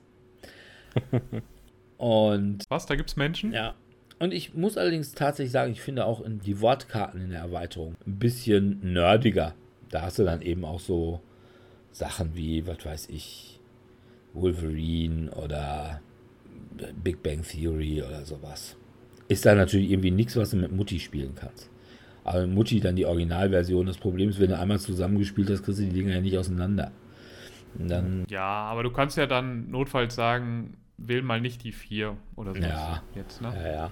Also da ist meistens ist auf jeder Karte ja schon noch zwei, drei Begriffe drauf, die eigentlich dann jeder kennt. Ja, gut, das ist richtig. Das ist voll richtig. Aber wie ärgerlich, wenn man dann irgendwie auf einer, da hat derjenige dann eine Karte, wo Wolverine draufsteht und du denkst dir, ja, ich will Snicked schreiben Kennt nur kein Mensch. und dann sagt der, ach, ich nehme die Eins und da steht dann Apfel. Dann schreibst du wieder, ja, Wilhelm Tell. Mhm. Ja. Aber es ist so ein schönes Spiel. Also wir haben es mal einmal irgendwie bei Mutter zu Hause Weihnachten gespielt. Ja, die Gäste waren irgendwann komplett dun von irgendwie massenweise Likörchen, Sekt und Wein. Und dann wurde das Spiel immer lustiger. Und irgendwann war auch egal, was die Leute draufschrieben. Ne? Ob es doppelt war oder nicht. Äh, kack drauf. Es ging nur darauf, was man drauf schrieb. Und von daher, ganz hervorragendes Spiel, Just One. Sebi, was hast du denn wohl als Nummer 1? Ja, ich habe ja diesmal direkt mich mit eingeklinkt. Es ist auch Just One. Warum finde ich es so fantastisch? Zum einen bewundere ich ja die Fähigkeit, dass verschiedene Leute mit nur einem Wort einen Gegenstand benennen oder, ja doch, es ist ja meistens ein Gegenstand oder ein Kernwort. Was hatte ich letztens? Bier. Ich glaube, Bier war der Begriff und dann so Hopfen, Fass, äh, Krug, Krone, da war echt viel Verschiedenes dabei. Was ich besonders spannend finde, ist zu beobachten, wenn die Gruppe heterogen ist zwischen Männern und Frauen, wie die argumentieren. So argumentieren meiner Erfahrung nach Männer meistens technisch. Fass, Hopfen. Frauen dagegen eher oft visuell ästhetisch. Mit Krone, Pilz hat, glaube ich, keiner gesagt. Ich fand es super und man kommt da echt drauf. Am Anfang war ich sehr, sehr skeptisch, ob das so wirklich funktioniert. Und das klappt aber trotzdem. Ne? Es ist echt cool. Doch, also ich mag das Spiel. Kann man vor allem sehr gut spielen mit Gruppen, die sich noch nicht so gut kennen, weil man da die ganzen Insider nicht mit aufnimmt, sondern eben eher offen bleibt. Und es gibt immer irgendeinen in der Gruppe, der für sich gepachtet hat, das Motto Stumpf ist Trumpf, ne? Und einfach möglichst nah am Objekt selbst bleibt. Und die anderen schnörkeln dann meistens irgendwie so ein bisschen drumherum. Und das finde ich ganz schön. Aber super ärgerlich ist, wenn keiner das stumpfe Wort nimmt. Ja, das, ja, das alles so. Ich denke, ich denke über ein Dreiecken, ich denke um Dreiecken und wir denken genau beide gleich um Dreiecken. Das heißt, noch nicht mal unsere Wörter kommen dann durch. Ja, gar jeder nichts. Gar nichts. Alle zu fünft irgendwie. Hier was total Abwegiges. Was hatte ich letztens, da musste ich auch so schmunzeln. Ähm, der Begriff war Lego und kaum einer hat Bauklotz. Ne? Keiner hat Bauklotz. Du hast dann Sachen wie Plastik, äh, Star Wars als ein Wort zusammengeschrieben. Mann, da habe ich aber innerlich geweint. Also solche Sachen, aber kaum einer hat Bauklotz hingeschrieben. Naja, aber lateinisch von leckere sammeln, da dachte ich mir, jo, da kommst du auf jeden Fall nicht drauf. Hm. Also ich hatte mal, dass wir uns, ich habe einfach gesagt, ich nehme das erste Wort, jemand hat gesagt, okay, dann nehme ich das dritte es war das zweite und äh, das Wort, was gesucht war, war Scham. Hm. Und dann habe ich halt Schirm genommen. Das gesuchte Wort war Scham und der andere hat Melone genommen.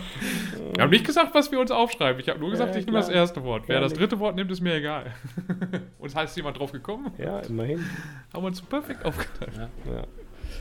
ja. aber ich meine, man sieht, wie gut das ist mit all den Geschichten, die wir dafür, dazu erzählen können. Oder? Genau. Das ist äh, ein wirklich schönes Spiel. Ja. Dominik. Gut, nicht schön. Da wird dann Dirk wahrscheinlich gleich meckern. Mein Spiel, und das ist das kompl na, kom ansatzweise komplexeste Spiel, was zumindest am ehesten an ein Spiel drankommt, ist ein richtiges Spielbrett. Und es hat im Namen die Länge, wie lange es dauern soll, nämlich winziger Weltkrieg, Zweiter Weltkrieg in 20 Minuten oder auf Englisch heißt es Blitzkrieg. Soll eben 20 Minuten dauern. Ja, also eine gute halbe Stunde sollte man schon mindestens dafür einrechnen. Vielleicht sogar, wenn man es jetzt zum ersten Mal spielt, eher gut 45 Minuten. Wenn man ein bisschen dann das Spiel kennt, kann man es auch schneller schaffen. Man kämpft auf den verschiedenen Kriegsschauplätzen einfach, indem man Plättchen hinlegt. Das heißt, man hat dann Panzer, die darf man dann auf braune Felder legen. Man hat Schiffe, die darf man auf blaue Felder legen. Und man hat Flugzeuge, die darf man auf beide Felder legen. Und fast jedes Feld hat nochmal so einen Bonus, dass ich entweder dem Gegner nochmal so ein Plättchen wegnehmen kann, dann hat er eins weniger. Oder dass ich ein Plättchen mehr bekomme. Oder dass ich ein besonders starkes Plättchen mir nehmen darf und in meine Tasche packen darf und hoffe, dass ich die dann ziehe. Und das erlaubt dann interessante taktische Möglichkeiten, wie man versucht, auf den verschiedenen Kriegsschauplätzen Europa, Afrika, Asien und ich glaube Ozeanien war dann irgendwie noch dabei, wie man dann versucht, dort die Herrschaft dann da zu erreichen, also indem man sich immer so ein, im Grunde genommen so ein Holzcube einfach nur in eine Richtung oder in die andere Richtung verschiebt. Es ist sehr abstrakt, von daher finde ich, ist es jetzt nicht sehr blutrünstig, aber ich denke mal, Dirk möchte jetzt ganz dringend was sagen, dass man solche Spiele nicht spielen sollte. Ja, also ich finde es bedenklich. Nee, gar nicht pädagogisch, aber ich finde halt Spiele doof, wo man Nazis spielen muss. Aber ja, Deswegen Seite, spielst du ja die Achsenmächte, nicht die Nazis. ja, ja, aber, ja ne? klar. Also, äh, und dass man sagen muss, ich will dann eben mit Nazis gewinnen. Und das ist, finde ja, ich, eine Sache. Aber ja. Ich für mich ist das komplett abstraktiert und du brauchst einfach irgendwie fünf Kriegsfelder. Ja, wobei ich mich dann immer frage, warum muss es dann unbedingt nicht. Zweiter Weltkrieg sein? Dann nimmt den Ersten Weltkrieg. Oder nehmt, was weiß ich, also. Getötet wird dann da zumindest auch in allen. Ne? Ich spiele ja zum Beispiel auch das Tactics. Das Tactics ist ein alternativ Zweiter Weltkriegsszenario. Ne? Was ja, aber trotzdem spielst du dann Faschisten, die nein, wahrscheinlich nein, nein, auch die gleichen Scheiße gemacht haben. Nein, nein, in diesem, da, in diesem Universum wird keine, wird keine Kriegsverbrechen, da werden keine Kriegsverbrechen. Nee, nee, das ist ja auch das, äh, das spielt ja, wie gesagt, in der alternativen Realität. Und das sind dann alternative Juden, die dann dort gestorben sind. Nee, gar nicht, gar nicht. Im Gegenteil. Das spielt ja vor dem Hintergrund bei Das Tactics, dass die Operation Valkyrie erfolgreich war. Und dann geht eigentlich erst das Tactics los, weil danach erst das Vril gefunden worden ist und dann geht da der Krieg los. Da kämpfen ja zum Beispiel auch die Amerikaner gegen die Russen, die Russen gegen die Deutschen, die Deutschen gegen die Amerikaner und umgekehrt. Also alle gegen alle. Und da würde ich sagen, ja, das ist okay. Ne? Da habe ich eine möglicherweise, wenn ich sage, okay, diese mechanische Ästhetik von diesen Zweiten Weltkriegspanzern und so, die will ich mir erhalten. Ja, aber dann nehme ich halt ein Alternativwelt-Szenario. Und ah, ich finde das dann, ja, das ist dann schon auch wieder eine relativ einfache Ausrede. Ach, das ist jetzt, ich kann ja auch einfach sagen, so, das ist winziger Weltkrieg, das spielt auch in einem Alternativszenario, wo zumindest keine Kriegsverbrechen und Juden umgebracht wurden, sondern da wird, wurde einfach nur ganz normal Krieg geführt. Ja, aber ne, das, das, wie niemand das, auch. Das weißt du, das grundsätzlich spielst, spielst du da ja genau, also eigentlich spielst du im Zweiten Weltkrieg nur das Ergebnis kann anders sein. Also du kannst mit den Deutschen gewinnen. Aber normalerweise ist, sagt ja auch ganz klar, das ist der zweite. Ja, wie gesagt, und bei deinem Szenario. Nee, nee, das spielt ja zum Beispiel 1947. Also, ja. äh, ne? Aber das heißt, die, dann sind schon die Juden umgebracht worden. Also dann ist das auch egal, oder wie? Ja, gut, das ist ja alles, was du nach 1945 spielst, kannst ja sagen, oder sind die Juden umgebracht worden. Na, also das ist. Ja, ne? aber du spielst ja trotzdem auch Deu oder? Du spielst auch das Deutsche. Ja, klar. Leute, ja. Ja, aber das ist ja, das hättest du ja, wenn du, äh, wenn du ein. Ja, aber du spielst ja trotzdem theoretisch immer noch das faschistische. Nee, eben nicht. Eben ist es ja nicht mehr faschistisch. Ne? Wie gesagt, es hat ja die Revolution gegeben. Beziehungsweise das Attentat und danach ist Deutschland nazifrei. Es ist nicht unbedingt verrückte Wissenschaftler frei. Das muss man sicherlich sagen, weshalb es zum Beispiel auch Kriegsaffen und sowas gibt. Und es ist so einfach, das dann einfach so ein bisschen so umzuwandeln, dass man sagt, okay, dann muss man es halt nicht. Ja, warum soll man es? Ah, Schwerkraft. Die sind möglicherweise ein bisschen schmerzbefreiter als andere Kinder in ihrem Alter. Also darf man, als du verurteilst auch jeden, der dann Battlefield, also Battlefield, wer ist das jetzt? Fünf, glaube ich, war es, wo es wieder im Zweiten Weltkrieg war, oder 1942 oder Call of Duty. Äh, nee, spielt, überhaupt, weil, überhaupt nicht. Gerade Call, gerade Call of Duty, nicht Call of Duty habe ich sehr gerne gespielt. Du spielst da keine Deutschen. Du, spielst, du wirst nicht. Ja, aber im Multiplayer schon. Ja, okay. Ich habe es nie Multiplayer gespielt. Ich bin ja, ja. Und Battlefield ist ja sowieso Multiplayer. Ja, ja das kann. Ja, ich meine, ja, das hat teilweise haben die auch Kampagnen, aber die spielt ja kein Mensch, weil das ist ja die waren ja nie wirklich gut. Ja, aber ich glaube, da könntest du dann auch in den Kampagnen auch beide spielen, ja mal für beide. Aber wie gesagt, deswegen habe ich auch tatsächlich Call of Duty habe ich gespielt und äh, wie hieß denn das andere? Medal of Honor. Medal of Honor. Ja. Aber auch da konntest du im Multiplayer. Wie gesagt, musst halt ja Achsmächte gegen. Multiplayer war nie mein Ding. Von daher kann ich das, kann, da kann ich nichts kann ich nichts zu sagen. Aber wie gesagt, ich würde aber. Aber dann hättest du sagen müssen, nee, das, das Spiel ist komplett böse, weil du kannst ja in dem Multiplayer, die müssen den Multiplayer rausnehmen, komplett rausnehmen, sonst ist das ja auch ein böses Spiel. Die sind ja schmerzbefreit. Ja, kann, hätte ich möglicherweise sogar, wenn ich es gewusst hätte. Also EA ist schmerzbefreit, Activision, okay, ich meine, die sind auch gegen, wegen anderen Sachen schmerzbefreit. Aber das sind jetzt haben weniger mit dem Zweiten Weltkrieg zu tun. Aber äh, hätte ich vielleicht sogar, aber es war mir eigentlich gar nie, nie bewusst. Weil ich einfach nie, ja, ich kannte einfach den Multiplayer-Part davon nicht. Also, ne, woher sollte ich ihn herkriegen, wenn ich ihn nicht gespielt habe? Aber, ne, oder auch zum Beispiel hier dieses ähm, Sniper. Äh, Sniper finde ich ein super Spiel. Spielt halt nur Amerikaner. Beziehungsweise, ich glaube, Engländer. Da bin ich aber nicht ganz sicher.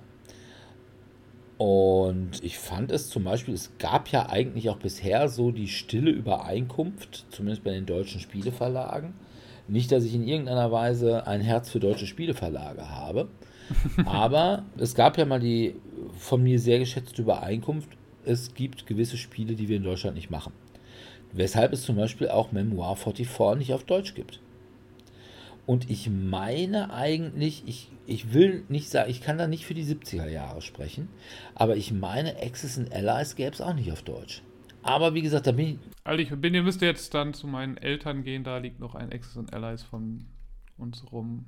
Aber ich bin mir nicht sicher, ob es dann da auf. Könnte sein, dass es nur auf Englisch ist. Ja, das schreit nach dem Telefonjoker. Ich habe auch gerade mal. Da, da, da, da, da, da, da, da, da, da, da, da, da, Telefonjoker. Ich habe gerade mal geguckt, aber kann man auch nicht aus Publishers bei BGG kann man es nicht ersehen, weil da steht Wizards of the Coast, Avalon Hill und Hasbro. Und Hasbro kann natürlich alles sein. Ne? Von daher, naja. Aber wie gesagt, ich finde sowas. Hm. Ich würde ja auch sagen, genau wie ich eben sage, dass Leute, die Mombasa spielen, mit denen mag ich nicht spielen. Ne? Also, und überhaupt solche solche Themen und auch Santa Maria und sowas, finde ich das jetzt nicht nötig. Zumal gerade jetzt bei Eurogames du wirklich alles drauf klatschen kannst. Jedes Thema, ohne dir groß Gedanken machen musst. Also warum muss es sowas sein? Na gut. Ja. Aber dann sind wir soweit durch, glaube ich. Ne? Ach so. Nein. On Mentions. Ich habe nämlich noch zwei, meine Nummer 6 und meine Nummer 7. Ganz kurz, das sind bei mir einmal Stellar Conflict. Ich weiß, dass Sebi zumindest, aber ich meine auch Dominik, haben das mitgespielt in Bielefeld. Ist ein super chaotisches Spiel. Man schmeißt Raumschiffe wild durcheinander auf den Tisch und richtet dann mittels Gummibändern die Laserkanonen aus und guckt, was man abgeschossen hat. Und der letzte, der noch auf dem Tisch ist, hat gewonnen. Und das andere ist Skull and Roses, was eigentlich zur Spiel neu rauskommen sollte, was ihr aber wohl doch verzögert, so wie ich das gehört habe, als Skulls. Das ist das Rocker Bierdeckel-Spiel. Jeder hat vier Bierdeckel, auf dreien sind Rosen drauf. Auf einem ist ein Schädel drauf und die legt man verdeckt vor sich ab, einen kleinen Stapel. Und irgendwann sagt man dann, wie viele kann ich aufdecken, ohne dass ein Schädel aufgedeckt wird. Und ich muss bei mir anfangen. Das ist auch so ein Spiel, da muss man nicht groß bei nachdenken, da kann man sich bei ordentlich was erzählen. Und theoretisch kann man es wirklich auch in der Kneipe mit Bierdeckeln spielen. Man muss die nur irgendwie bezeichnen und äh, dann eben für jeden vier Bierdeckel geben und dann, was weiß ich, auf drei ein kleines Röslein und auf ein, einen Schädel malen. Und ja, ist ein super Spiel. Ich freue mich, wenn es wieder rauskommt. Es war ewig nicht zu kriegen, beziehungsweise nur für exorbitante Preise und von daher finde ich es ganz gut, dass es jetzt bei Asmodee wieder neu rauskommt. Ja. Habt ihr noch es hat mich nur ein bisschen gewundert, dass keiner von uns das von uns so häufig erwähnte Escape oh, stimmt. Ja auch. Escape gibt es ja auch noch. Ja, ich habe ja tatsächlich Escape noch nie gespielt. Ach was. Nee. Das sollten wir Aber vielleicht ist, ändern. Ja. Würfelfanatismus im ja, 10 Minuten ja, Format. Okay. Wäre auf jeden Fall locker in in die 30 Minuten ja. reingepasst. Ja, mehrfach, ja. Wobei ich glaube auch, das ist tatsächlich so von der Anmutung eigentlich ja, obwohl es nur 5 Minuten oder 10 Minuten braucht, eher ein großes Spiel, ne? Hast ja auch ein richtig oh, großes. Ja. Du brauchst auf jeden Fall Platz und so. Ja, du legst ja so Plättchen, also so Teils aus, die halt die Räume darstellen. Ja. Und das braucht schon ein bisschen Platz, je nachdem, wo du die hinlegst. Ja, gut. Dann sind wir durch damit und wir bedanken uns wie immer bei unseren Zuhörern fürs Zuhören. Was wir in zwei Wochen machen, wissen wir noch gar nicht. Es kann sein, dass wir da einen Gast haben. Wir müssen mal gucken, es ist nämlich unsere Halloween-Folge. Ansonsten, wer mit uns spielen will, kann das möglicherweise ja, zumindest wenn diese Folge rauskommt, noch ein paar Tage bei mir auf der Spiellokal, weil ich dieses Jahr nicht auf die Spiel fahre. Ich habe einen persönlichen Leibsklaven dazu verdonnert, mir Maschine Arcana, was nämlich irgendwie das einzige von dem, was mich interessiert und was ich in der letzten Folge aufgeführt habe. Ja, was das einzige ist, was übrig geblieben ist. Alles andere wurde dann gesagt, nö, ist doch nicht da oder beziehungsweise kommt erst nach der Spiel raus oder der Publisher ist dann doch nicht da. Und ja, hm, es gab da wohl auch Schwierigkeiten, nicht nur mit den Leuten, die nicht da sind, sondern eben auch mit irgendwelchen Containern, die nicht ankommen. Und äh, naja, gut, die Probleme sind ja bekannt. Es wird wohl auch ein größeres Problem noch werden, wenn wir auf Weihnachten zugehen, was so Lieferzeiten von irgendwelchen möglichen Weihnachtsgeschenken angeht. Naja, wir werden sehen. Aber von daher, zumal ja die Spiel mittlerweile auch echt teuer geworden ist, da kostet ja mittlerweile die Tageskarte so viel wie sonst die Dauerkarte. Aber fast. Und das bei weniger Leuten. Und nachdem auch die Resterampe nicht da ist, sage ich mir, ach, wenn ich keine Resterampe habe, was soll ich dann da? Und wie gesagt, ich habe ja einen gefunden. Irgendeinen Idioten Irgendeinen, dem man dann sagen kann, hier komm, hast Geld. Und den Euro, den ich dir mehr gegeben habe, den darfst behalten, aber. Ja. Oh, das ist aber. Hui. So ein klassisches Shut up and take my money. Ich bin reich. Aber, ich bin aber reich. gib nicht gleich alles auf einmal aus. Hm, nicht ich alles hier für Mühe. Koks und. Wie Oma immer gesagt Boys. hat, das ist für die Spardose. Ja. Ich denke aber, dass ich dann mal auf das Spiellokal in Dortmund im Tellurien, in Dortmund-Eichlinghofen sein werde wo im Übrigen auch wieder Mittwochs und Donnerstags im Wechsel gespielt wird. Es ist allerdings 2G, was ich auch richtig gut finde. Und ja, was bei der Spiel, dass die auf 3G gegangen sind, fand ich irgendwie so hm, nicht so. Auf der anderen Seite wer noch nicht geimpft ist und auf die Spiel geht, der muss jetzt zu den 22 Euro Eintritt auch noch, was kostet das, 15 Euro, der Test? Ja, es ist zwischen 10 und 20 Euro ist es meistens, ja. glaube ich. Also ich glaube, es gibt ein paar sehr wenige Anbieter, die das sehr günstig anbieten, für, also sehr günstig für 10 Euro. Ja. Und dann, aber die meisten eher 15, 20 und teilweise vielleicht sogar 25 ja. Euro. Und dann ist das natürlich eine Sache, hm, weiß ich nicht. Also da würde ich wirklich sagen, also für irgendwas um die 35 Euro würde ich wirklich sagen, da lohnt es dann echt nicht mehr.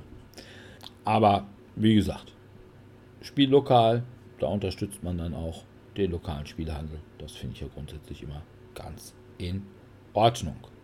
Wie es aussieht mit jedem ersten Dienstag im Monat im Cabaret Kö, wissen wir immer noch nicht. Also da haben wir noch keine Rückmeldung erhalten. Ich weiß nicht, ob der Laden wieder auf hat, ob er es soweit überstanden hat. Wenn, müssen wir da mal gucken, ob wir da wieder mal was machen. Und auch wie das dann mit dem Corona-Schutz aussieht mit Abständen und sowas ist natürlich immer beim Brettspielen immer ein bisschen schwierig.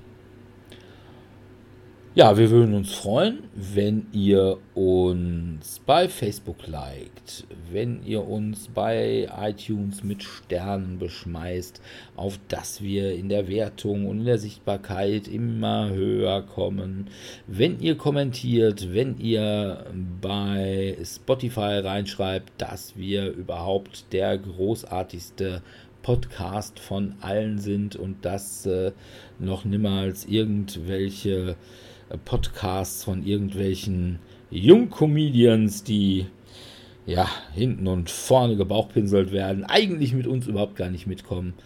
Und überhaupt, wenn ihr alles tut, womit ihr uns eure Liebe spüren lasst. Ja, wir hoffen dann, dass ihr in zwei Wochen wieder bei uns reinhört und bis dahin verbleiben wir mit einem freundlichen Tschüss. Tschüss. Ciao, ciao.